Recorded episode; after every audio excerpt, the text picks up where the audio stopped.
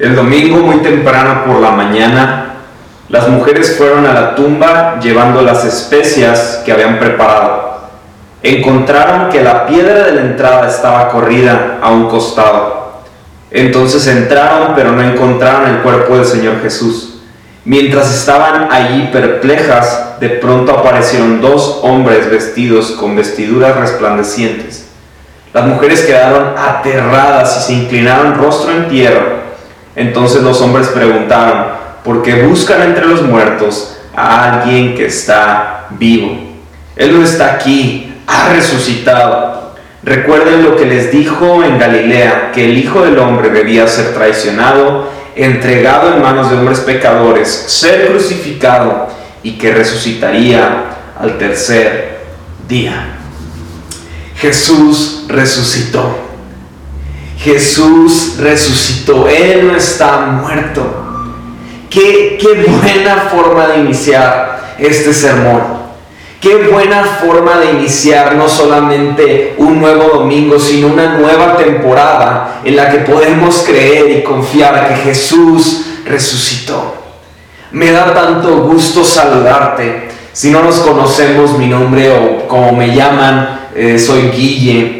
Y para mí es un gusto poder compartir, aunque podamos de esta forma hablarte este mensaje nuevo que dice Jesús resucitó. El día de hoy traemos a memoria que Él resucitó, que Él un día no solo murió, sino que Él resucitó. Y Él resucitó para darnos vida eterna a cada uno de los que estamos presentes. Y aunque no, aunque no lo conocer, Él murió por ti y por mí para darnos la oportunidad de vivir eternamente.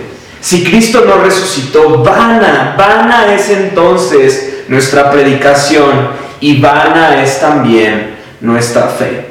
De hecho, eh, en este tiempo habíamos tenido planeado en el tiempo de Pascua hacer los bautismos, hacer este espacio para los bautizos. ¿Por qué? ¿Qué representan los bautizos? Los bautizos vemos que es una representación externa de un cambio interno. Es morir a nosotros mismos. Cuando entramos al agua es representando una muerte y al salir de esa agua estamos resucitando a un cuerpo nuevo en el que decimos nosotros ya morimos al pecado y resucitamos a una vida nueva en Cristo. Ese es el motivo por el cual hacemos el bautismo. Es, es recordando que nosotros tenemos la promesa de una vida nueva, una vida eterna nueva, por la vida que tiene Jesucristo, por el, el haber resucitado, nos da vida a cada uno de nosotros.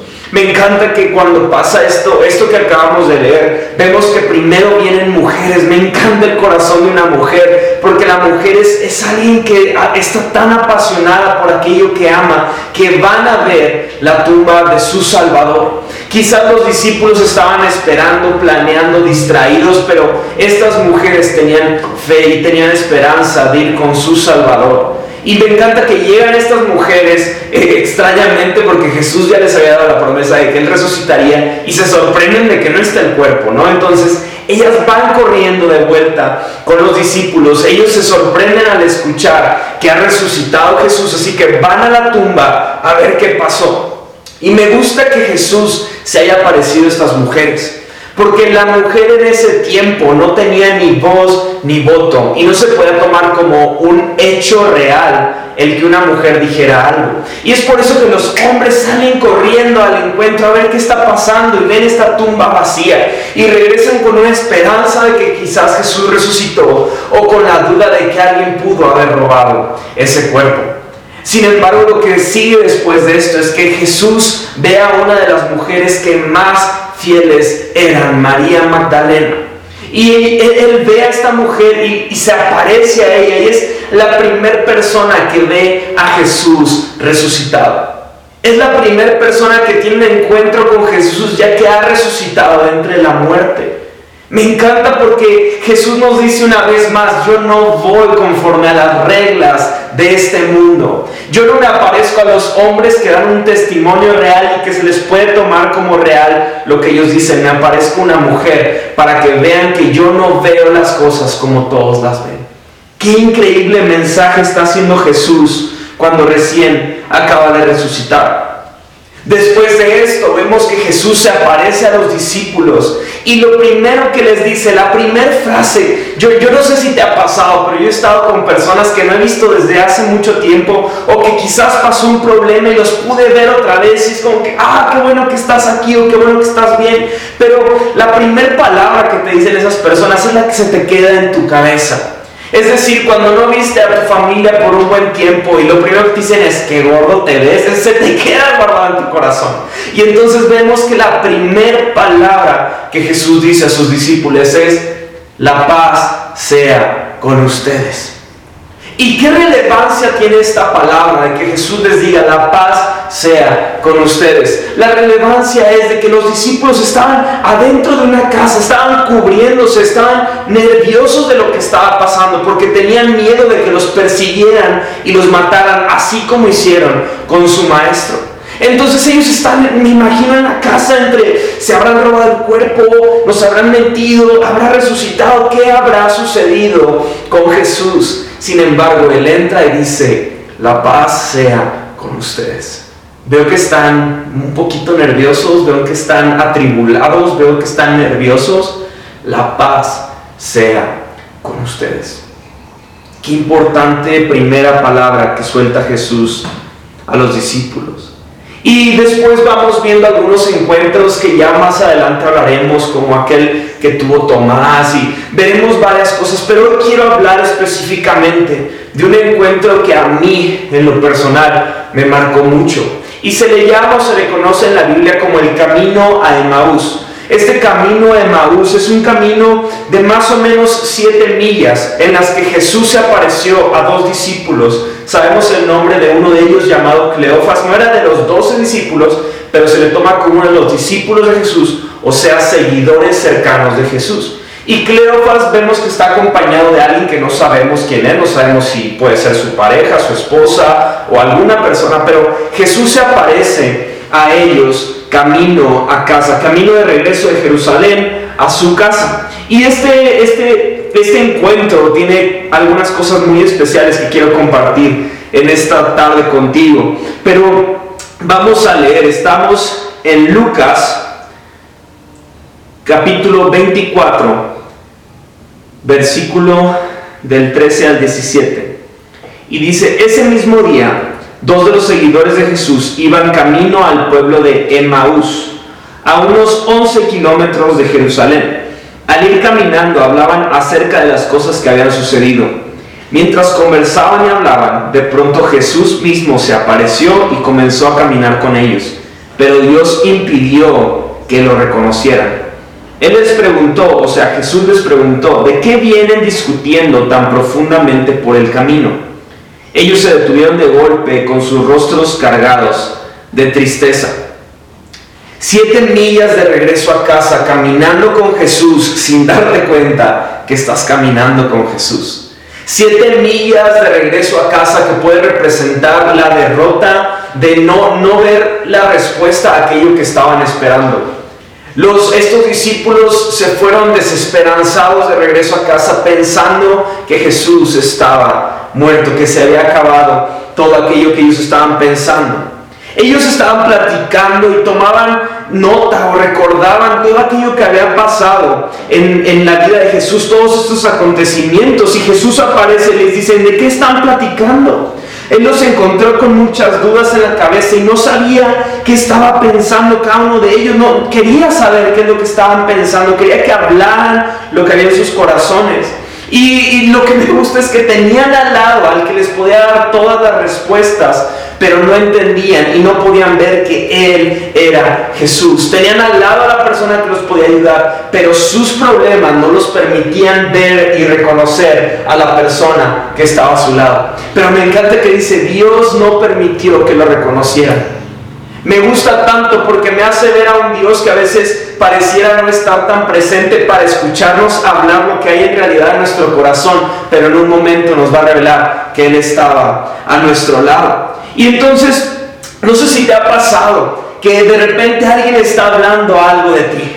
De repente alguien está contando algo padrísimo que se enteró que alguien hizo y tú eres ese alguien de quien están hablando.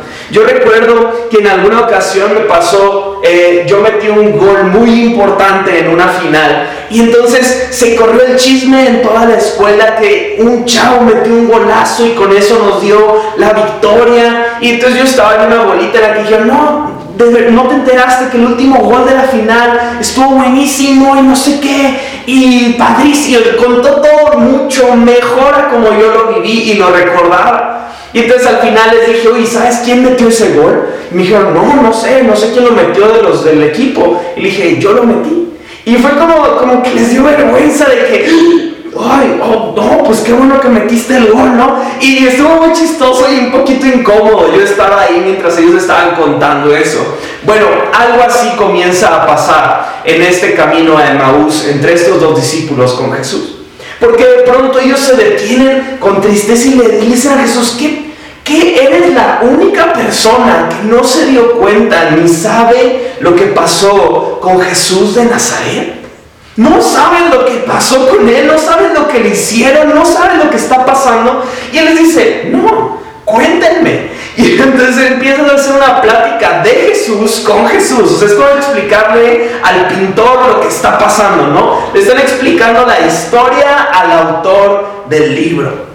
Bien padre, porque empieza una conversación y lo que me gusta tanto de Jesús es que él está callado, escuchando lo que están diciendo acerca de él. Están hablando de Jesús a Jesús. En el versículo 21 dice, nosotros teníamos la esperanza de que Jesús fuera el Mesías que había venido a rescatar a Israel. Todo esto sucedió hace ya tres días. Nuestra esperanza se acabó hace tres días. Teníamos toda convicción de que era el Mesías. Ellos van regresando a casa derrotados Creíamos que Dios iba a hacer algo con mi situación económica, iba a hacer algo en medio del coronavirus, iba a hacer algo con mi trabajo, con mi empresa, con mis sueños. Pensábamos que Jesús iba a hacer algo conmigo. Sin embargo, no lo hizo y vamos de regreso a nuestra casa. Pensábamos que Dios iba a aparecer para obrar en mi familia, con mi padre, con mi madre, con mis primos. Sin embargo, no lo hizo. Sin embargo, mi esperanza se murió. Creímos que iba a ser diferente todo lo que está pasando. Sin embargo, Jesús está muerto. Creíamos que Él era el Mesías que había de venir, pero esto ya sucedió hace tres días. Como recuerdan, hablamos hace unas semanas que en el pueblo judío se creía que después de tres días en los que una persona moría, su espíritu ya se iba y ya no había ninguna esperanza. Entonces ellos están diciendo, ya, ya todo se acabó, ya, ya no tenemos nada más que hacer, ya no podemos hacer nada. Por eso vamos de regreso a casa. Y yo me pregunto, pues sí, ¿qué más podían hacer? ¿Qué más podían hacer estos discípulos más que regresar a casa y comenzar a pensar en qué podían hacer más adelante? A este punto no se sabe lo que pasó eh, con las mujeres y los discípulos. No se sabe exactamente todo lo que sucedió, pero eh, Cleofas estaba en Jerusalén cuando todas estas cosas estaban aconteciendo, en que estaban las mujeres encontrando el cuerpo y los discípulos estaban en la casa. No se sabe exactamente todo lo que está pasando, pero lo que sí podemos saber es que no era una era como la tenemos ahora, en la que podemos comunicarnos rápidamente de todo. Y cuando se, se da cuenta que como que todo sigue normal y aparentemente Jesús está muerto. Él dice, ¿sabes qué? Es tiempo de irnos, es tiempo de irnos de aquí, pero vemos que Dios se aparece de camino a casa. Aunque han perdido la esperanza, Jesús viene a su encuentro. ¿Qué esperanza me da?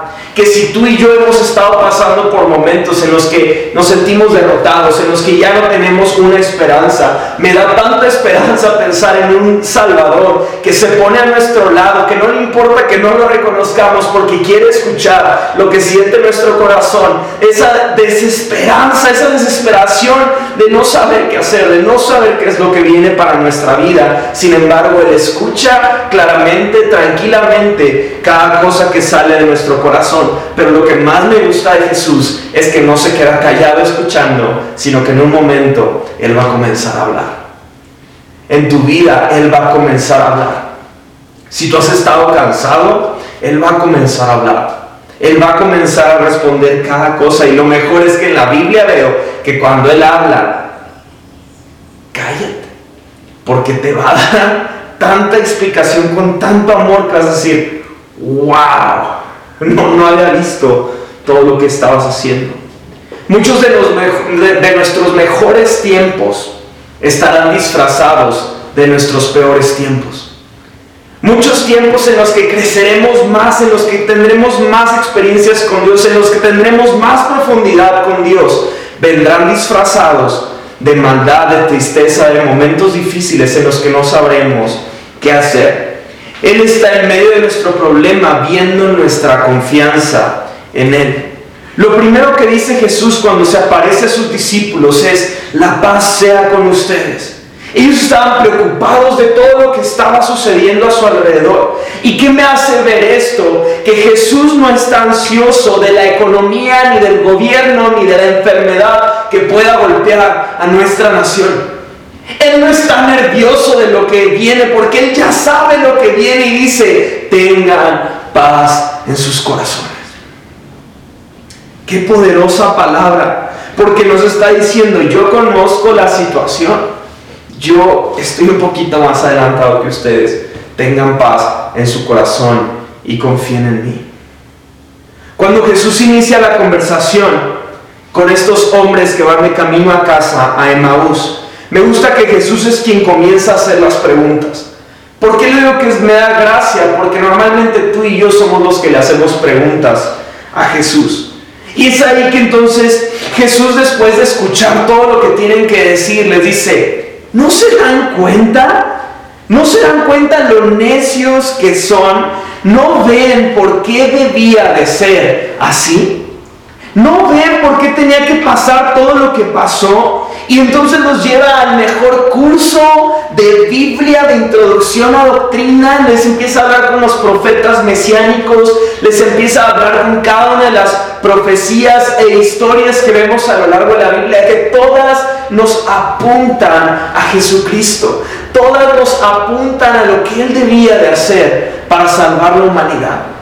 Y entonces ya cuando acaban de hablar todo esto, ellos van llegando a Emmaús. Yo me imagino que justo en la última historia ya estaban entrando a Emmaús. Y entonces Jesús dice, bueno, sobres, nos vemos.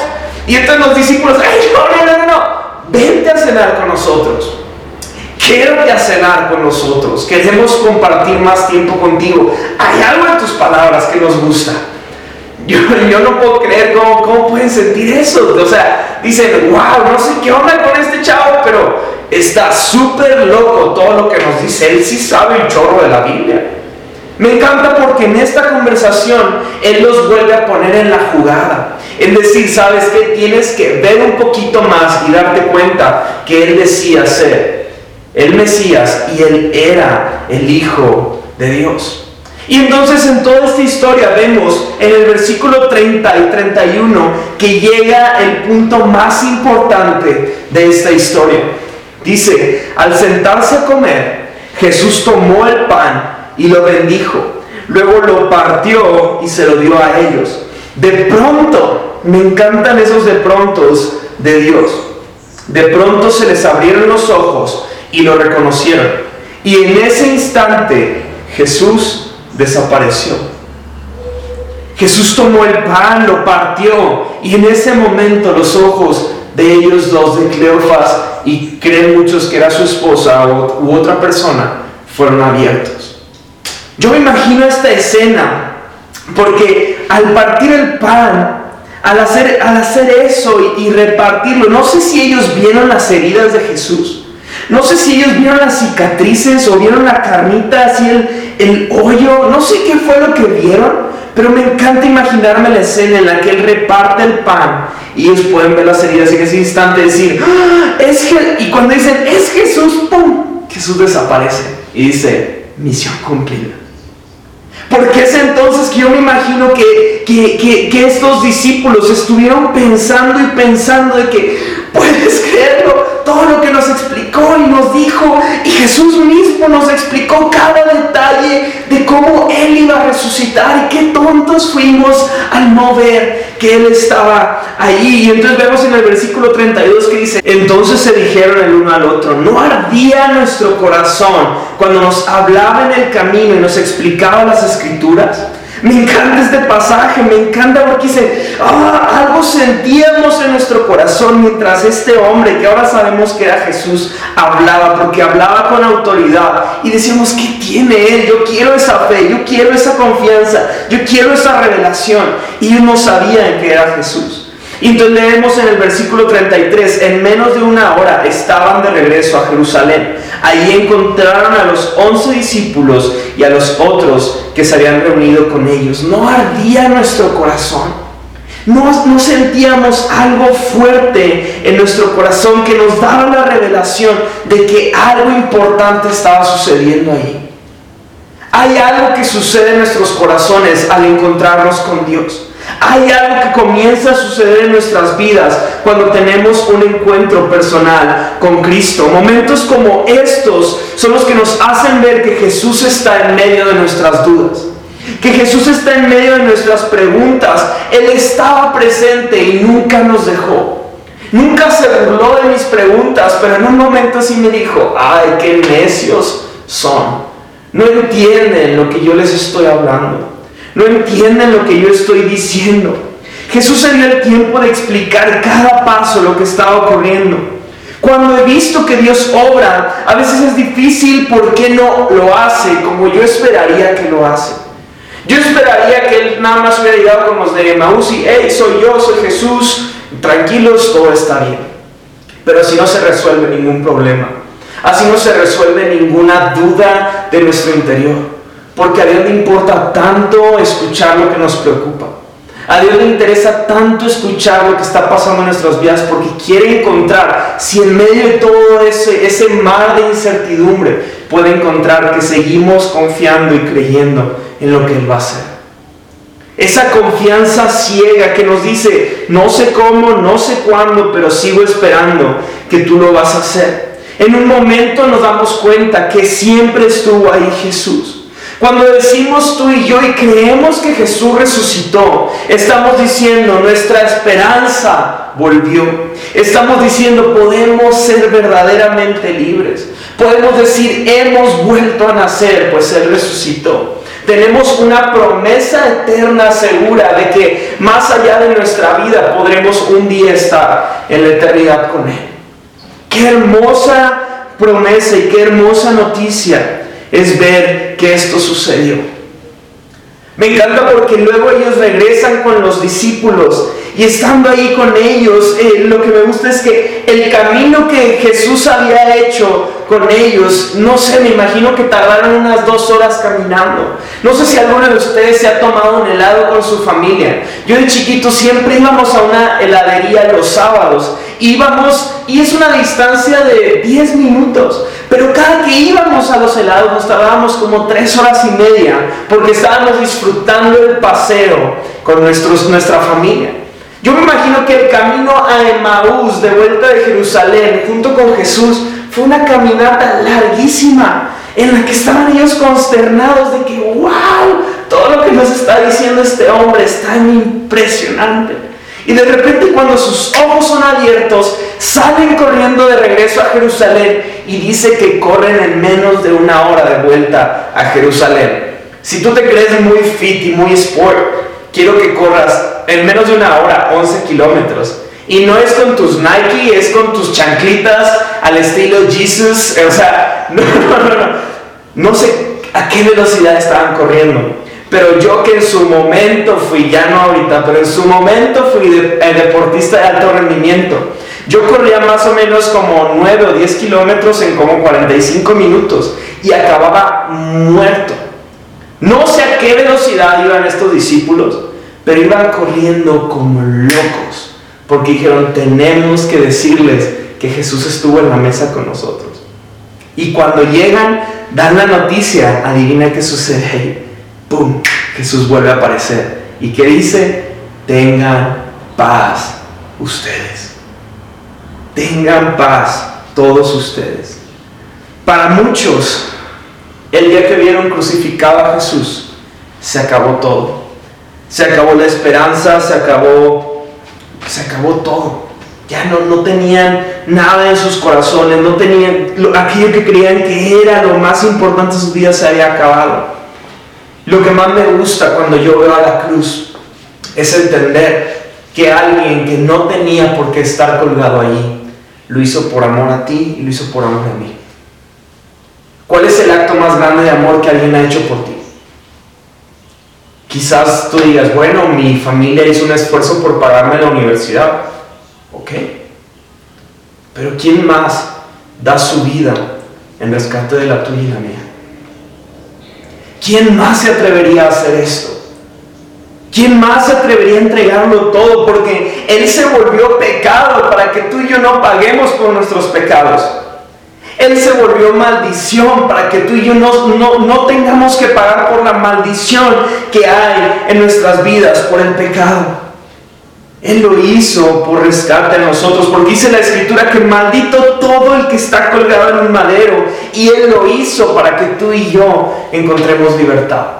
Cristo pagó nuestras deudas, Él ha roto nuestras maldiciones, Él ha roto con los decretos en contra de nuestras familias, Él lo ha hecho. Lo importante aquí es, ¿lo crees? ¿Lo crees que Él lo ha hecho? ¿Crees que Él es suficiente? ¿Crees que Él ha hecho todo y ha completado su trabajo? Porque si Él tuviera que ir de nuevo a la cruz por amor a ti y por a mí, amor a mí, Él lo haría. Pero lo más glorioso es que una vez fue suficiente para completarlo todo. Podemos leer tantos versículos en el, en el Nuevo Testamento y desde el Antiguo Testamento podemos ver tantas promesas que encontraríamos cuando nuestro Redentor pagara por nuestra deuda, pagara por lo que era para nosotros, ese castigo que era para nosotros. No sé si recuerdas, pero antes de que Jesús llegara al momento de la crucifixión, Él tiene un momento de la Santa Cena, en el que junto con sus discípulos toma el pan, toma el vino y lo da a cada uno de ellos. Cuando toma el pan les dice, esta es mi carne que doy en representación, háganlo, háganlo en memoria de mí, esta es la representación de mi carne por ustedes.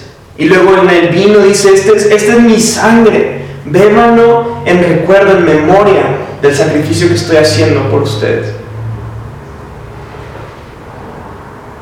En el momento en el que Él está con los discípulos de Emmaus, yo veo un Jesús que toma el pan y, veo, hasta eh, me lleva, siempre que leo este versículo, me lleva de regreso a la Santa Cena, en la que dice que él partió el pan y lo repartió a sus discípulos. Aquí vemos que lo hace nuevamente, partió el pan y lo repartió con cada uno de ellos. Así como él repartió el pan a cada uno de los discípulos, fue la misma forma en la que él se entregó a la humanidad. Él se partió a sí mismo para darnos vida a nosotros la promesa y el recordatorio más grande de todos. El momento más glorioso de todo lo que creemos y de todo lo que cantamos y de cada reunión que hacemos aquí. No es que nos interesa ver un mundo con bondad y buenas personas y buenos modales. Nos interesa ver un mundo que ha conocido a Jesucristo y que tiene vida eterna. Porque los valores y los buenos modales nos dará generaciones educadas. Pero de nada sirve una buena educación con gente en el infierno. Y esa brecha Cristo la pagó y dice, solo cree en mí para que tengas vida eterna. Esa brecha enorme que existía entre la humanidad, Él la pagó por cada uno de nosotros. Él lo pagó todo, Él lo completó todo, Él lo hizo para liberarnos y lo hizo por amor. Él lo hizo por gracia para cada uno de nosotros. Pero la promesa más grandiosa y el recordatorio más hermoso de todos es que los judíos no mataron a Jesús. Es que los gentiles no mataron a Jesús. Es que los griegos, Él entregó su vida para ti y para mí. Nadie lo llevó a la cruz. Vemos en Isaías 53, nos habla una, una historia, una narrativa tan hermosa de lo que hizo Jesús. Y como cordero él fue llevado al matadero, él no se quejó, en su boca no hubo en ningún momento un momento en el que dijera, no, ya no quiero ir a morir. No, él dijo, yo voy, yo entrego mi vida para que Dios tenga vida y la tengan en abundancia. Una vez fue suficiente para marcar toda la humanidad. Una vez fue suficiente para darnos libertad. Una vez fue suficiente para perdonarnos y romper la maldición que existe del pecado en la humanidad. Una vez fue suficiente para salvarnos a todos y reconciliarnos a todos. Solo basta en que tú creas en lo que Él ha hecho por ti para que formes parte de la familia de Dios. Dice en Juan capítulo 1 que a los suyos vino a los que pertenecían al pueblo judío vino, pero no lo reconocieron, no lo quisieron como su Salvador. Pero a todos aquellos que han creído en Él, Él los hace y los llama hijos de Dios. No se trata de obras, no se trata de portarte bien, no se trata de hacer cosas bonitas, de saberte las canciones, de ser un pastor, de ser un misionero. Se trata de creer en Él para alcanzar misericordia y salvación. Jesús resucitó. Jesús resucitó. Créelo, Jesús resucitó para darte vida. Él no está muerto, Él está vivo. Permíteme orar para terminar. Quiero tomar este tiempo para hablar a aquellos que quizás están dando un paso de fe que quizás este mensaje es de las pocas primeras veces que escuchas algo así, pero hay algo en especial este día porque tú dices, algo movió mi corazón. Yo quiero orar para que tú le digas, Dios, quiero abrir mi corazón a ti. Quiero que después de mí empieces a repetir mis palabras en las que le voy a decir, Dios, quiero conocerte. Quiero abrir mi corazón para que comiences a hacer algo en mi vida. Vamos a orar. Dios, te doy gracias. Repite después de mí. Por tu amor porque hoy puedo entender que moriste una vez y con eso fue suficiente para salvarme. Y resucitaste para hacer real tu palabra y tus promesas a la humanidad. Te pido que me perdones, que me aceptes y que me permitas conocerte. Abro mi corazón a ti para que tú hagas tu voluntad en mi vida. En el nombre de Jesús. Amén. Y finalmente, quiero hacer una oración para cerrar este tiempo y para darle gracias a Dios, porque es por Él que hoy estamos aquí. Es gracias a Él. Dios te doy gracias porque tu misericordia va más allá de lo que nuestra mente puede pensar. Tu gracia y tu misericordia nos han alcanzado, nos han abrazado, nos dan propósito, nos dan dirección, nos dan rumbo. Te gracias Jesús, porque nunca nos has fallado, nunca nos has dejado. Hasta aquí has permanecido con nosotros. Quédate en medio de nosotros. Permítenos no, no esperar a la siguiente Pascua para recordar tu muerte y tu resurrección. Que diariamente recordemos que tú has muerto y resucitado para darnos vida a cada uno de nosotros. Te doy gracias Espíritu Santo. Haz tu voluntad en nuestras vidas. Te doy gracias Jesús. Amén y amén. Dios te bendiga mucho. Celebramos, celebramos que Cristo resucitó y que no todo acaba ahí sino que aguardamos porque Él vuelva a venir a esta tierra y se complete todo lo que vemos en nuestra Biblia. Vamos a seguir hablando de esto. Cualquier cosa que necesites, estamos para servirte. Les mandamos un fuerte abrazo, yo y mi esposa Cori. Les bendecimos.